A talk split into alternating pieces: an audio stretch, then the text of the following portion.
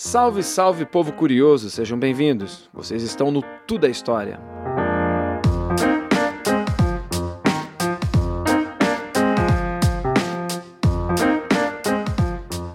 Muito bem, muito bem. Meu nome é César Matiello. Tudo é História é um podcast com conteúdos de história geral, história do Brasil, para você que está no cursinho pré-vestibular, para você que está no ensino médio, para você que tem dificuldade de entender história, para você que tem facilidade e gosta de história.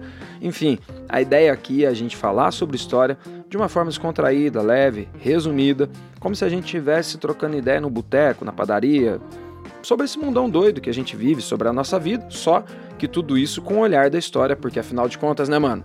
Tudo é história, ou não é?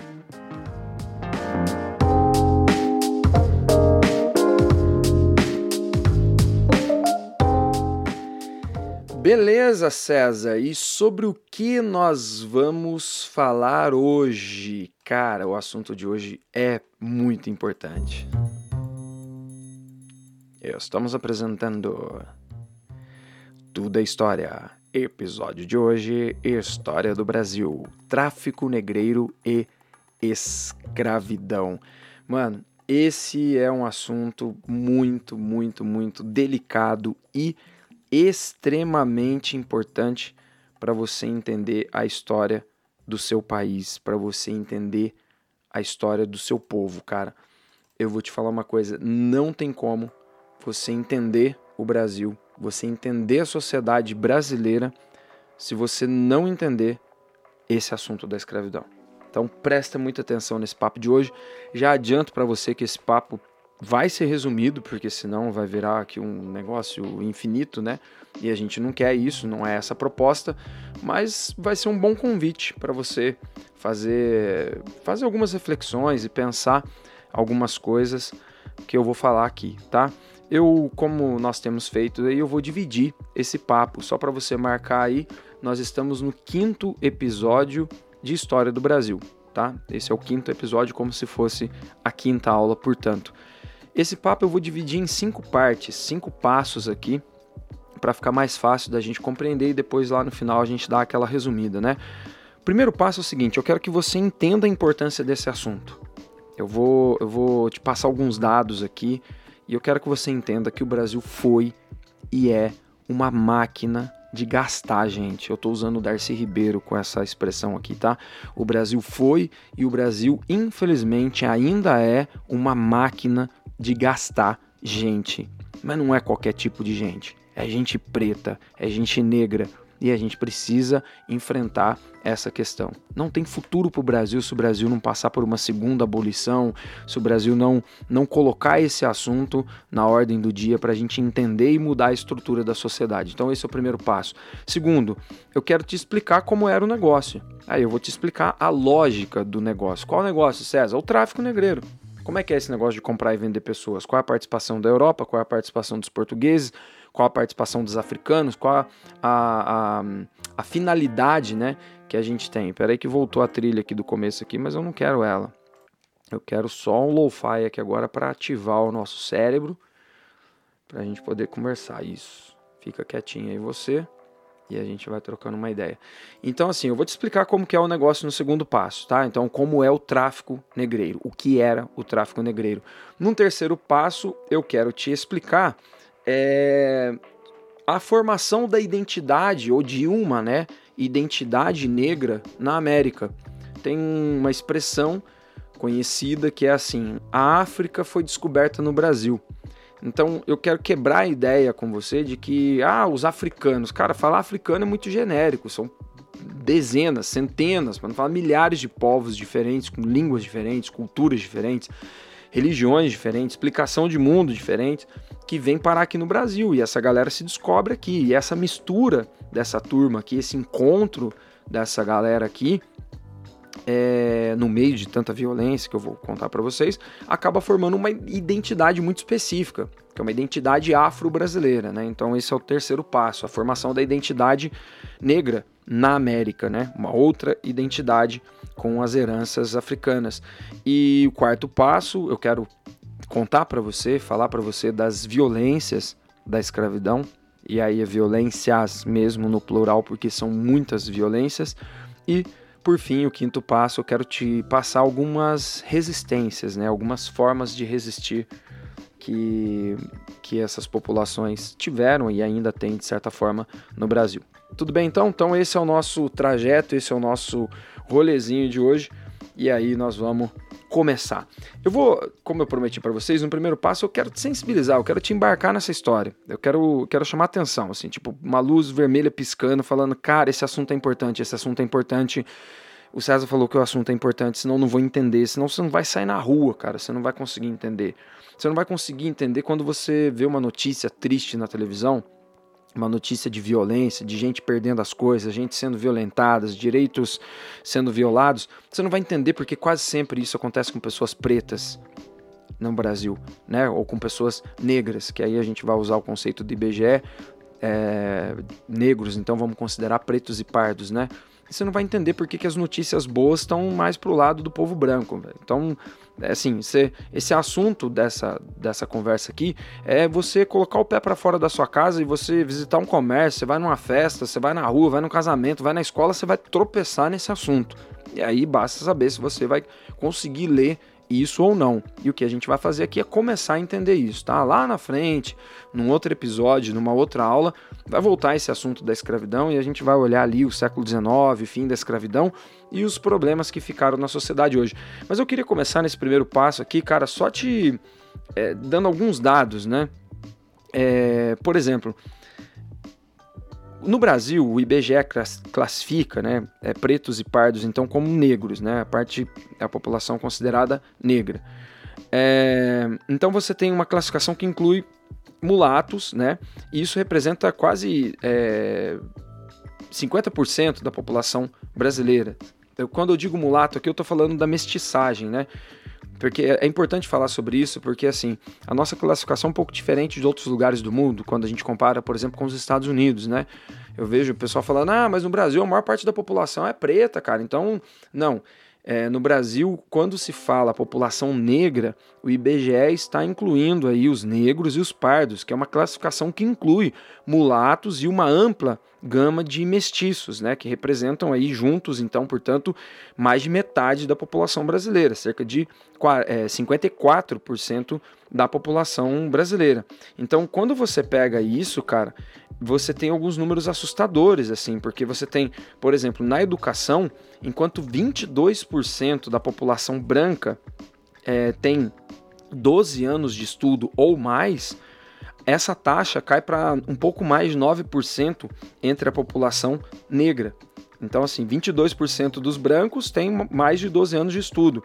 E entre os, a população negra, né, eu expliquei para você o conceito de população negra agora, isso cai para um pouco mais de 9%.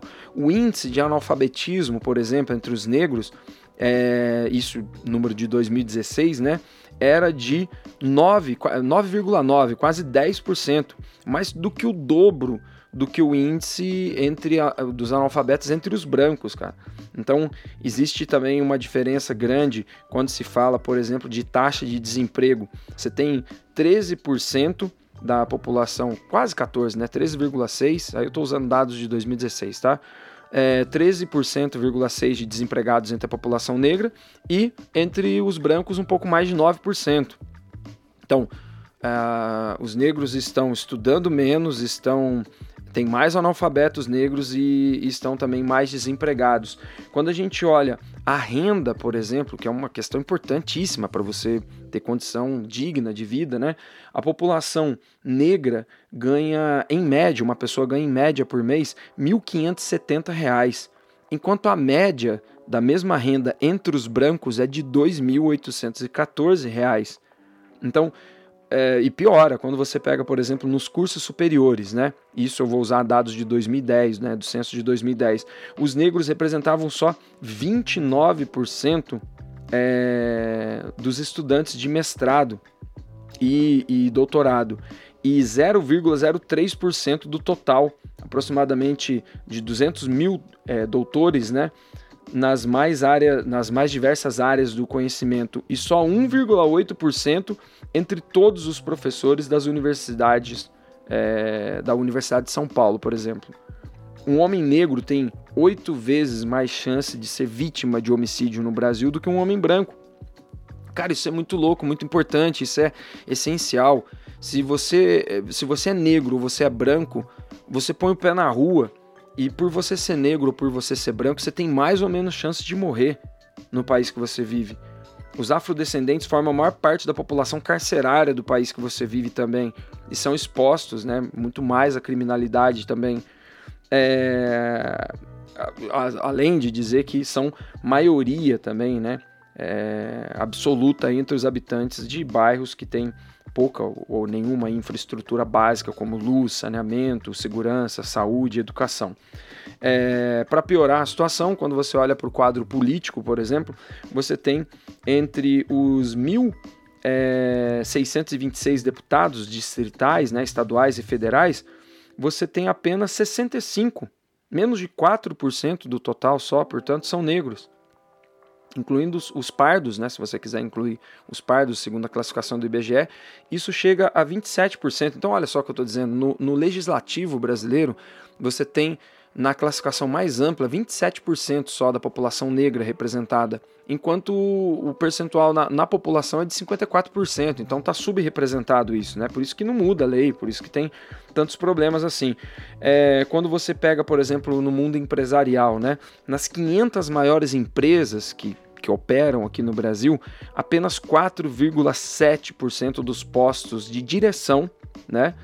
E 6,3% dos cargos de gerência são ocupados por negros. Vou repetir: 4,7% em cargos de direção e 6,3% em cargos de gerência nas empresas. Os brancos são maioria também, a esmagadora maioria, em profissões de alta qualificação, como engenheiros, por exemplo. Sabe quantos por cento dos engenheiros no Brasil são brancos? 90%. Sabe quantos por cento dos pilotos de aeronave no Brasil são brancos? 88%. Professores de medicina, sabe quantos por cento são brancos? 89%. Veterinários, 83% é branco. E advogados, 79%. Só 10% dos livros, dos livros publicados no Brasil entre 1965 e 2014 são de autores negros. Esses mesmos negros, que são 54% é, por cento da população brasileira. E entre os diretores de filmes nacionais, então esse número fica pior ainda, porque você tem apenas 2% de negros é, dirigindo o cinema nacional. Esses números que eu estou passando para você está logo na introdução de um livro que eu vou indicar já de cara aqui para vocês, do Laurentino Gomes, que chama Escravidão. E eu estou aqui com o volume 1 na mão. São três volumes prometidos e até agora publicado dois volumes, tá? Fantástico, vale muito a pena, vale muito a pena mesmo, indico com muita força. Então, isso é para te, te mostrar que, tipo assim, eu tô falando de números atuais, eu tô falando da realidade, eu tô falando do presente. César, mas não é uma aula de história? Sim, mas eu não consigo entender como a gente chegou até aqui e como esses números estão aqui, como uma pessoa negra sai para a rua e tem oito vezes mais chances de morrer do que uma pessoa branca se eu não olhar para a história. É justamente por isso que nós estamos aqui. Então eu vou finalizar esse primeiro passo dizendo, ó, repetindo o Darcy Ribeiro: o Brasil foi e o Brasil é ainda uma máquina de gastar gente e principalmente gente preta.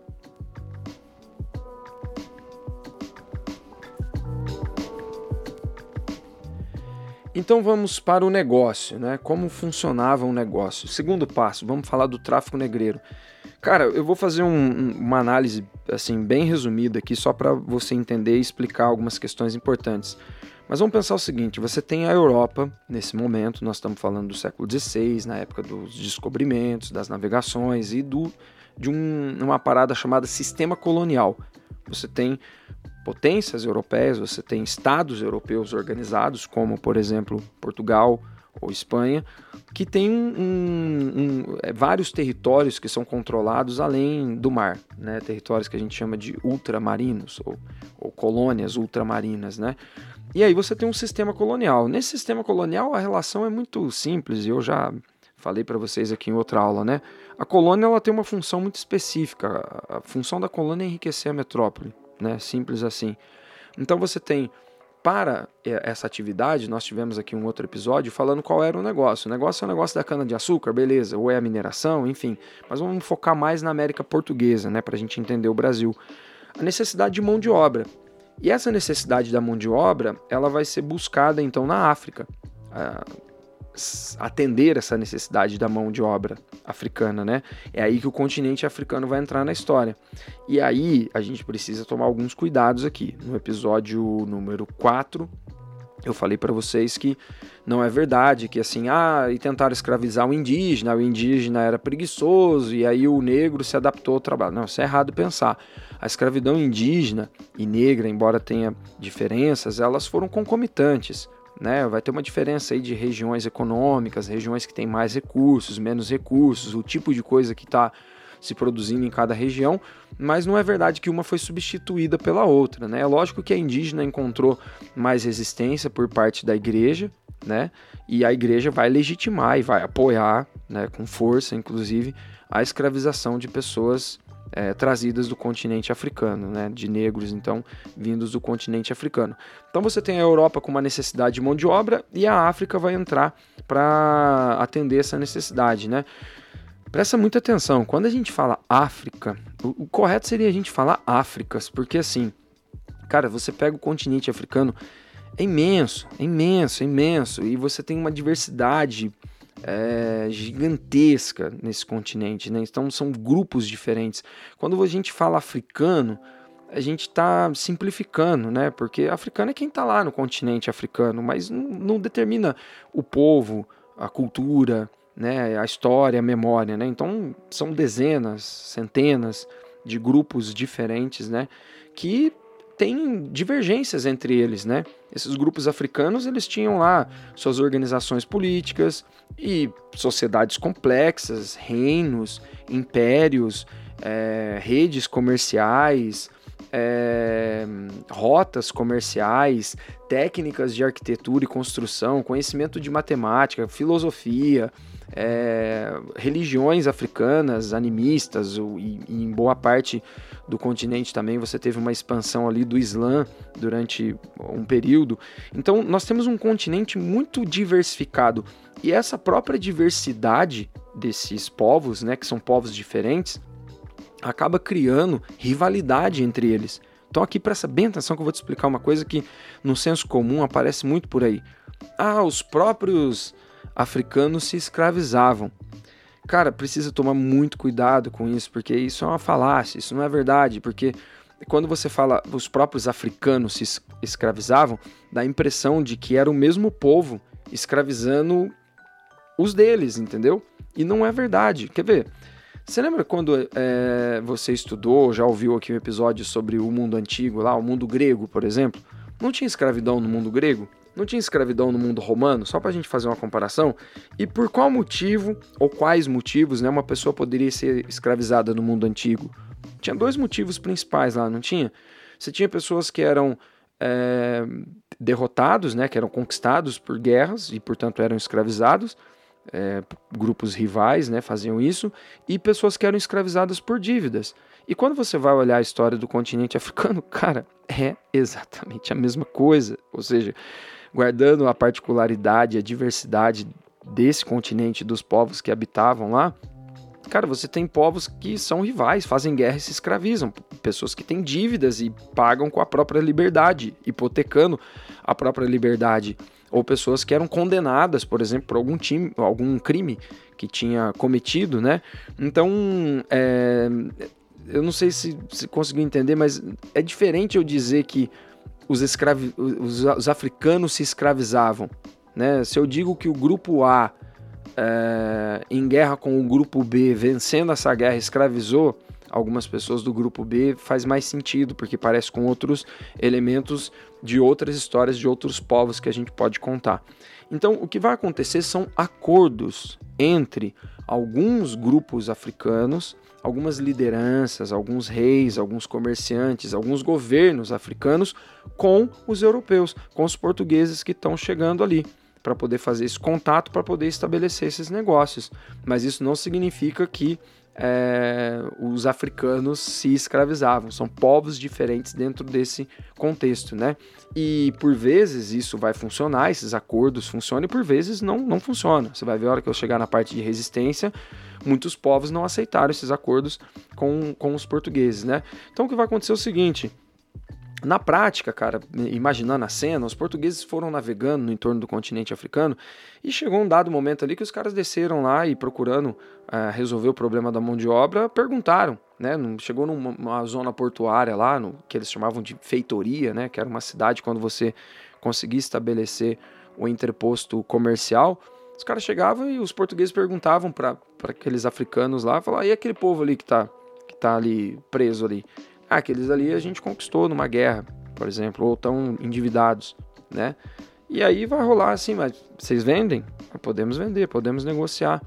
E aí você, mas perceba, esse africano que está negociando, essa pessoa que está negociando, a outra pessoa, eles não se sentem parte do mesmo grupo, e aí, na verdade eles não são, são grupos diferentes, né? E aí esses negócios começam a ser feitos, e a, a, a Europa, e, e especialmente os portugueses, criam essa demanda né? E aí esse grupo que vendeu algumas pessoas recebe a promessa ali dos portugueses, ó, mês que vem, sei lá, mês que vem não, porque é muito pouco tempo para fazer a viagem, mas daqui seis meses a gente vai voltar aqui. Se tiverem mais pessoas aí para vender, a gente compra. E aí você vai fomentando, você vai criando uma demanda, né? Você vai fomentando rivalidades locais, guerras, alianças, desavenças, e tudo isso vai gerando pessoas para serem escravizadas. Acredita-se que cerca de 13 milhões de pessoas foram arrancadas do continente africano e foram trazidas para a América, né? Isso na geografia e pode ser usado na história também tem um nome esse conceito, né? Essas pessoas que são tiradas à força e migram à força recebem o nome então, portanto, de diáspora, né?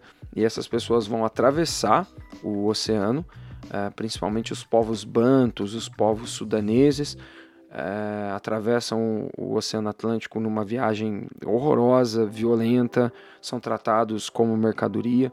É, você tem o, o, navio negreiro, é, uma, é uma, uma, uma história muito triste, né? Essa ideia de você ser arrancado da sua terra, separado da sua origem, da sua cultura, dos seus parentes e ser colocado num navio como uma mercadoria, como um animal. Essas pessoas vinham como animais dentro desses navios, em péssimas é, condições de higiene, péssimas condições de alimentação, em direção principalmente ao Brasil. Eu falei para vocês cerca de 13 milhões de pessoas, a maior parte dessas pessoas com destino ao Brasil. Só para vocês terem uma ideia de uma das coisas que chama a atenção nesse livro que eu indiquei do Laurentino Gomes é que tem uma parte do livro que ele fala que estudos mostram que houve uma alteração nos cardumes de tubarão em algumas regiões ali do Atlântico, porque esses navios negreiros eles produziam mortes, doenças, sujeira e os tubarões, os cardumes de tubarões começaram a acompanhar esses navios, então e mudaram é, o seu comportamento ali, né? Isso é impressionante quando a gente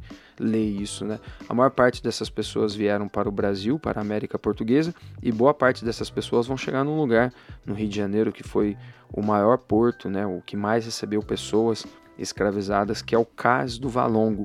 O Cais do Valongo foi recentemente é, redescoberto, né? E hoje está lá no centro antigo do Rio de Janeiro como uma, uma parte né, dessa memória e dessa nossa história, tá? Outra coisa que eu queria te avisar aqui antes de passar para o terceiro passo, né? E eu já vi que eu vou passar de meia hora hoje, mas vou tentar adiantar aqui um pouco. É, quando você tiver que escrever ou quando você tiver que falar sobre essas pessoas e sobre essa história, esse passado e tal, é legal usar você se referir a essas pessoas como escravizados e não como escravos. Eu, provavelmente, por conta da minha formação, das leituras e tal, é, às vezes eu vou falar escravos, né?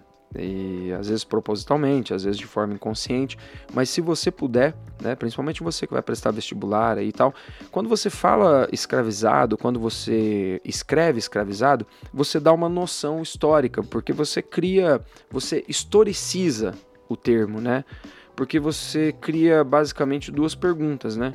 Você cria a pergunta de que, bom, se, se são escravizados por quem, por quê, né? Eu acho que é bacana a gente pensar assim, então, tá? Então, prefira o termo escravizado. Bom, terceiro passo. Por que, que a gente fala da formação de uma identidade negra na América, né?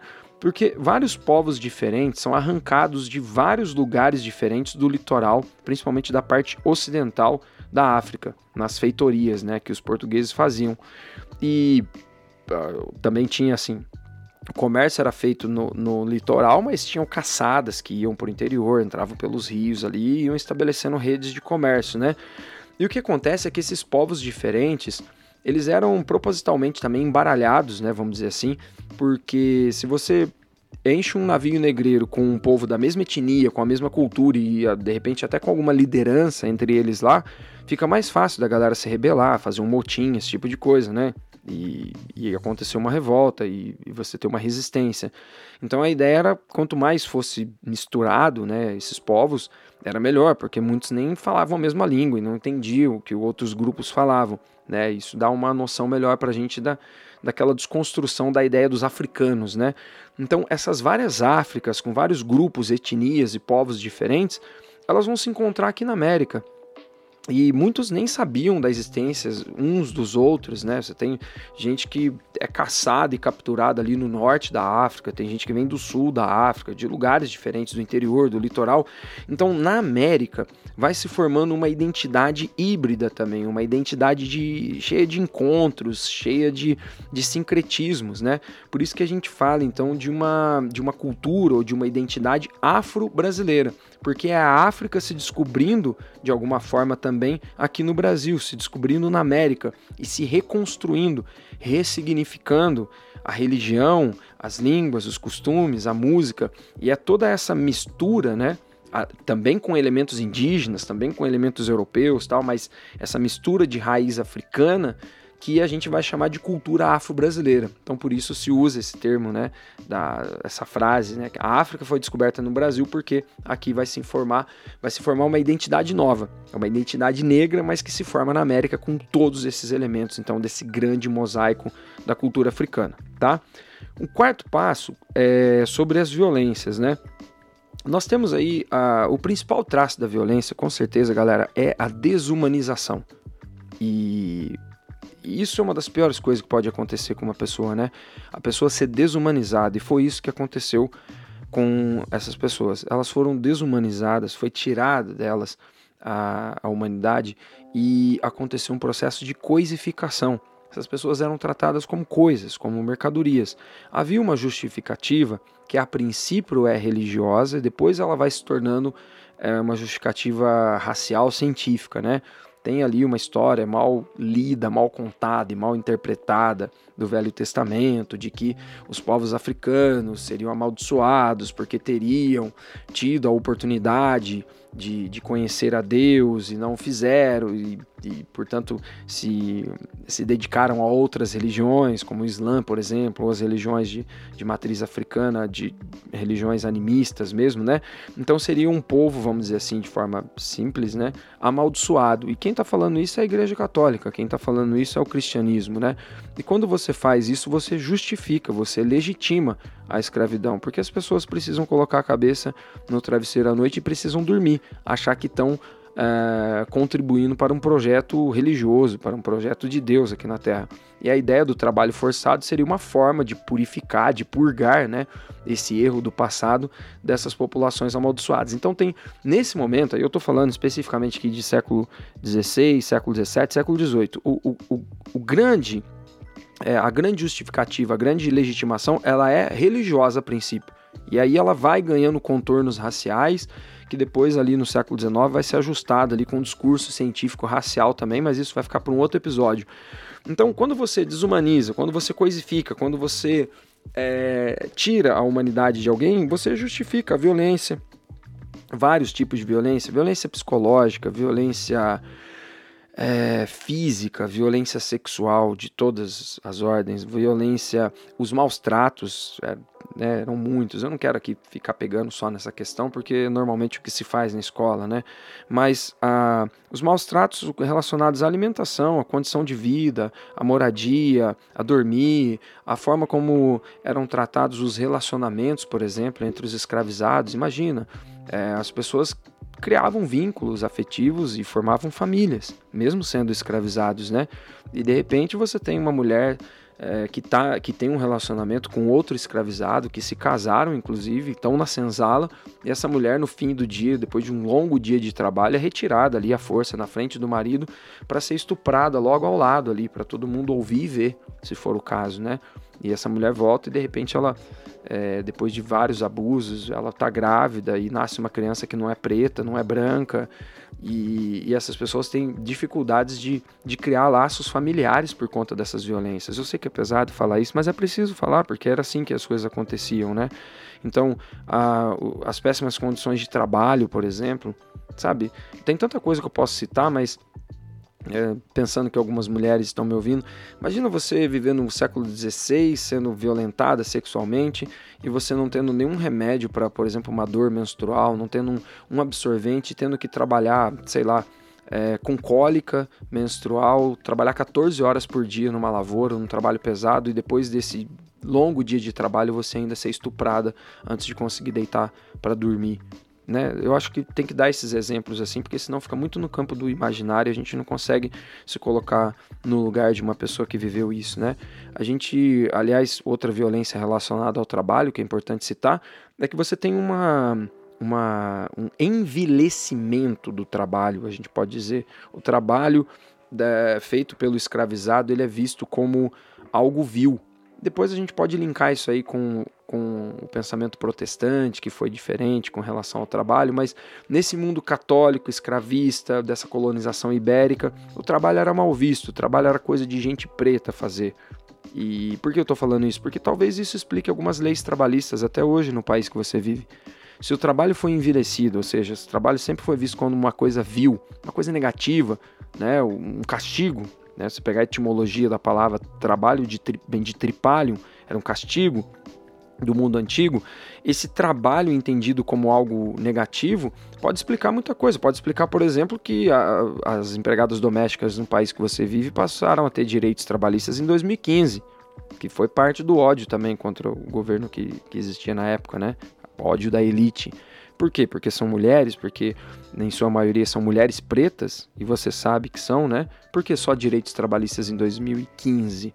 Talvez por conta dessa, talvez não, com certeza por conta desse passado, dessa estrutura racista que a escravidão trouxe pra gente. E em algum momento aqui a gente ainda vai ter oportunidade de falar melhor sobre o racismo estrutural, que muita gente está usando esse termo hoje, mas às vezes mal colocado também, é preciso ser explicado com mais tempo, mas não vai ser hoje que a gente vai fazer isso, tá? Mas já anota aí na tua lista de pesquisa, se você quiser ler alguma coisa sobre, tem uma, um livro do Silvio de Almeida, bem legal que chama Racismo Estrutural. E uma última violência aqui para a gente passar para o último passo e eu encerrar o papo. É a violência da história, né? Nós estamos aqui num, com um podcast de, de história. A história é a memória, a memória é o campo de batalha. Você tem que ter o direito de lembrar, você tem que ter o direito de contar a história do seu povo, a história da sua família. E para essas pessoas também foi negado isso, porque as famílias eram separadas, você é arrancado do seu continente, chega aqui você não consegue estabelecer vínculo, você não escreve a sua história, você não conta a sua história, mas você é sujeito da história também. E durante muito tempo essa história, essa memória foi negada para a população escravizada e mesmo depois do fim da escravidão, da escravidão, essa memória esse direito à história foi negado por muito tempo também. Isso foi corrigido há pouco tempo atrás. E depois eu vou fazer um, um episódio de adendo aqui para falar um pouco sobre legislação, falar sobre a Constituição de 88, sobre a Lei 10.639, se você quiser pesquisar um pouco sobre isso. A Lei 10.639 é de 2003, cara, que obriga o ensino de cultura afro, história afro-brasileira em sala de aula, história indígena, cultura indígena em sala de aula. Isso é uma obrigação no Brasil, você acredita isso? Desde 2003 só. Por isso que isso está em material didático hoje porque teve que ser obrigado para essas pessoas terem direito à sua história, à sua memória também, para elas poderem contar e isso ser contado numa escola, para que uma criança preta na escola possa se identificar também com pessoas diversas e plurais que passaram, é, que tiveram contribuição importante na história do Brasil e não ver simplesmente só as pessoas pretas nessa situação da escravidão, né? Mas olhar para a história do Brasil tentando resgatar, tentando contar essa história também. E por fim, Um quinto passo, né? Ou finalizando a nossa conversa aqui, que já passou dos 30 minutos, mas eu avisei que era um assunto importante e ainda assim eu estou só arranhando ele, né? A gente ainda precisa conversar muito sobre isso. É, é preciso dizer também, né? Você vai, você vai prestar alguma prova, tal. Fica ligado porque além das inúmeras violências, né, que existiram, você também tem muitas resistências e aí você pode colocar no plural também essas resistências, né? É, por exemplo, quando vamos pegar lá na África ainda a resistência dos povos serem escravizados lá, houve muita resistência, houve muita guerra né? É, você tem ali lugares em que os portugueses não conseguiram acordos.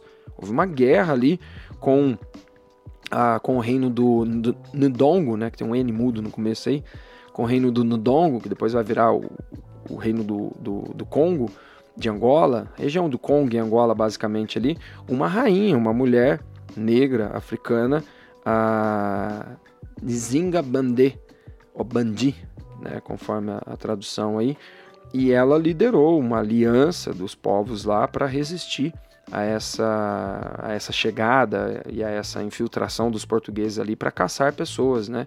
Então você tem resistência no continente africano, aqui no continente americano tem resistência também. Você tem a resistência da pessoa que se nega a comer, você tem resistência da pessoa que morria de tristeza, preferia morrer de tristeza, morrer de fome, né? Você tinha uma doença que acometia as pessoas na época que não, não tinha tipificação ainda de depressão, essas coisas. É, você tinha o banzo. A pessoa morria de banzo, cara. Morrer de banzo é morrer de, de tristeza, morrer de ficar triste. Sabe?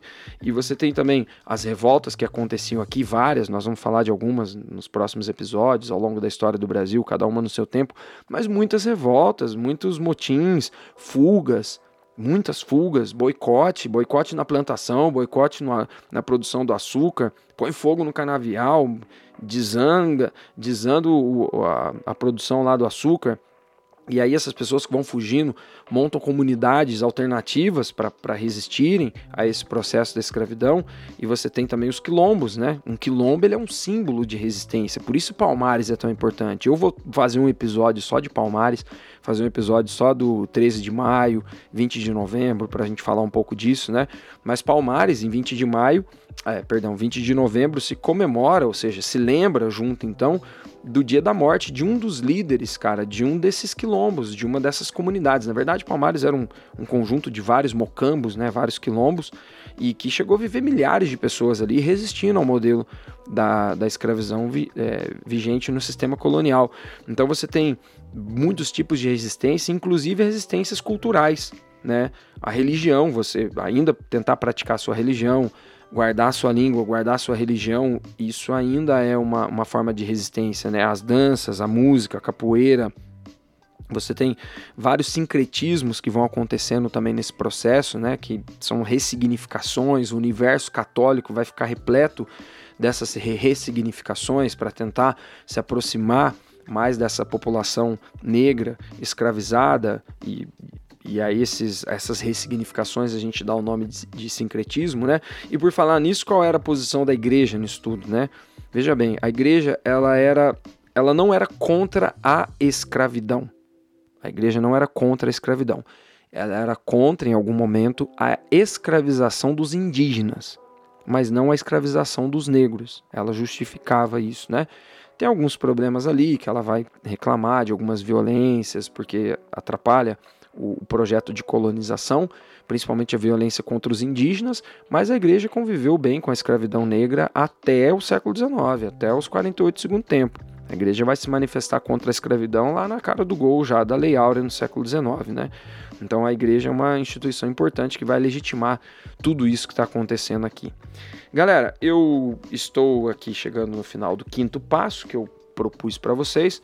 E só lembrando que a gente fez aqui, né, nesses 40 minutos que você está me ouvindo, agradeço por você estar tá ouvindo, agradeço se você chegou até aqui. Primeiro, eu tentei mostrar para você que esse é um assunto de hoje, cara, é um assunto do pre presente. Veja os dados que eu te falei no começo desse papo.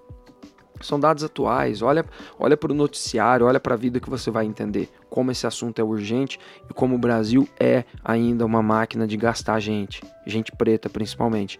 Depois eu contei para vocês da lógica, né, do negócio, como funciona o negócio. Você tem a Europa com interesse, você tem o continente africano ali é, com uma diversidade muito grande que produz rivalidade, produz, a, reproduz a escravidão do mundo antigo, mas quem pega isso e transforma numa escravidão moderna, baseada numa justificativa religiosa e depois racial, cara, esse mérito é dos europeus, especificamente dos portugueses, tá? Eu não tenho tempo aqui é, assim, até, até, até tem, né? Você ficar cinco dias aqui.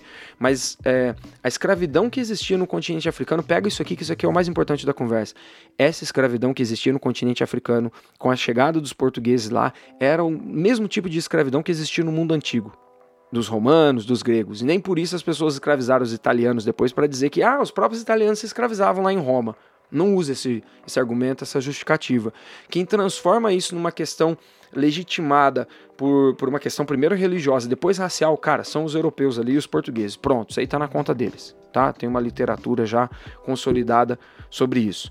E num terceiro passo nós falamos sobre a, a formação da identidade negra na América, né? Ou a formação de uma, não é da identidade, é de uma identidade negra, né?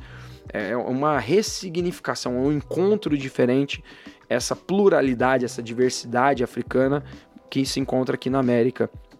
Então, portanto, a gente pode falar que a África foi descoberta no Brasil.